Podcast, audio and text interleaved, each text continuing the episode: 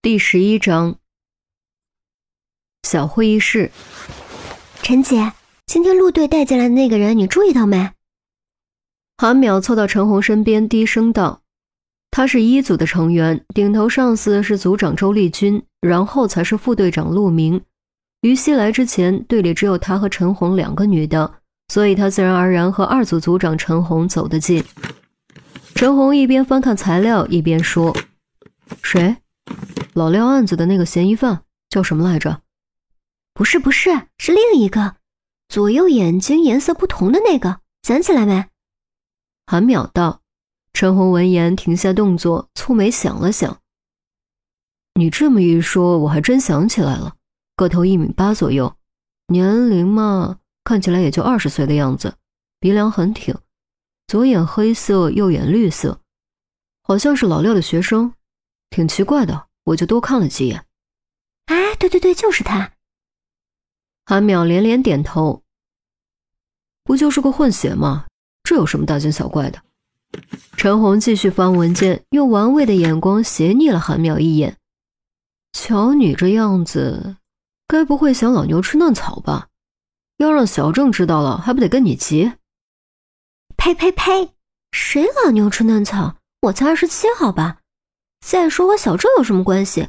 我不对不对，扯哪儿去了？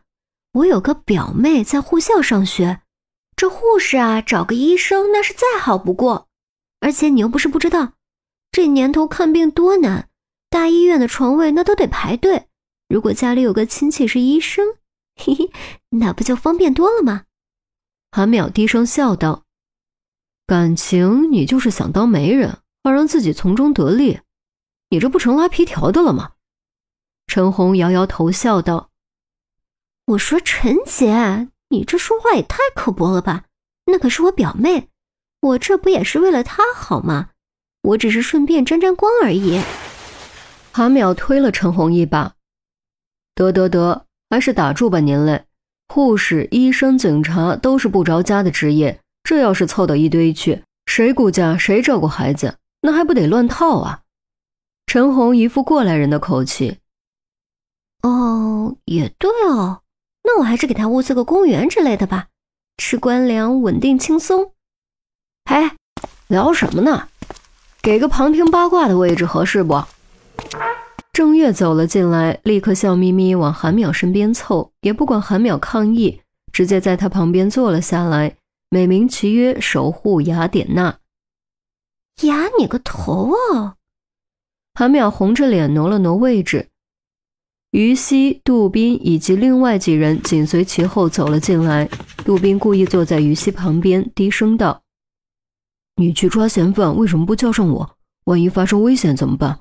我又不抢你功劳。谁怕你抢功劳了？我当时哪知道是嫌犯？”就是突然想到，所以去问问而已。于西对杜宾的说话方式有些不满，那你也可以告诉我一声啊。杜宾也有些不满，大家都是同事，有必要藏着掖着吗？我，于西刚要说什么，陆明走了进来，众人立刻安静下来，端正坐姿。陆明落座，喝了口茶，目光扫过所有人。哎，丽君呢？老陆，你忘了？人家周丽君不是才被你派出去了吗？陈红道：“哎呀，瞧我这记性，果然人过中年记忆力减退啊！不管他了，我们来讨论讨论廖峰被害一案的案子。廖峰是我们的顾问法医，老同志了，这些年贡献不小，所以别的案子先放一放，集中全力先把这个案子拿下再说，明白吗？”陆明语气很重，很严肃，众人也都端正脸色，颔首答应，表示明白。小孙上投影。陆明打了个手势，孙红连忙打开投影仪，第一张照片被投影在墙上。死者我就不介绍了，这是死亡现场的照片，没有打斗痕迹，死者身上也没有找到任何可疑指纹。这是耳后的照片，经法医鉴定是惊突骨折，系外力猛击所致。需要注意的是，这个位置隐蔽且特殊，受到猛击很容易昏厥，只有受过军事训练和拥有丰富医学背景的人才知道。按了下鼠标，图片变成了手背的高清放大图。死者手背有许多针眼，据调查是挂吊瓶所致。请注意，这个最新的针眼出现的时间几乎与死亡时间相等。再加上法医在死者血液中发现了氯化钡，初步判断死者是在起身倒水的时候被凶手从后猛击打晕，然后注射氯化钡溶液，诱发严重心律失常，进而引发冠心病猝死。这时，郑月忽然开口：“哎，我有个问题啊，陆队，你可别生气。听说这些并不是咱们的法医发现的，而是一名医学院学生发现的，是真的吗？”嗯 嗯嗯嗯，咳嗽声登时连连响起。哎，我就好奇一下，你们咳嗽个什么？也想挂吊瓶啊？不怕打的是氯化钡？郑月这人就好开玩笑。为此被领导训过不知道多少回，可惜就是屡教不改。陆明瞪了郑月一眼，点点头道：“是真的，那个医学生你们今天见过，是老廖的学生，但不能因此否定我们的法医。小赵刚参加工作没多久，而且主管 DNA 鉴定这一块，几乎没有出过现场。老廖突然死亡。”小赵只能硬着头皮上，经验不足，判断失误也是可以理解的嘛。韩淼立刻附和：“就是，谁是天生的神医，谁是天生的神探？你是吗？我当然不是，我可是周组长一手带出来的。”郑月话锋一转：“陆队，我这绝对不是怪罪的意思，谁都需要在积累中成长，这咱都明白。可是咱们可是刑侦队。”命案不说天天有，也是隔三差五，总不能……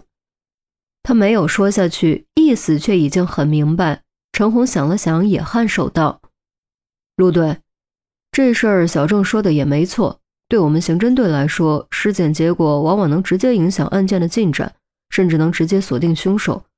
小赵是搞 DNA 的，尸检解剖经验不足，又没有老法医带，以后的尸检是个大问题，得赶快解决才行。”得得得，我会向上面反映的。但是啊，这年头都是一帮帮刚毕业的学生，有经验的老法医都被各局当宝贝攥着，你们让我上哪儿找去？陆明倍感头痛，扬扬手，叹了口气道：“先不说这个了，小孙，你继续。”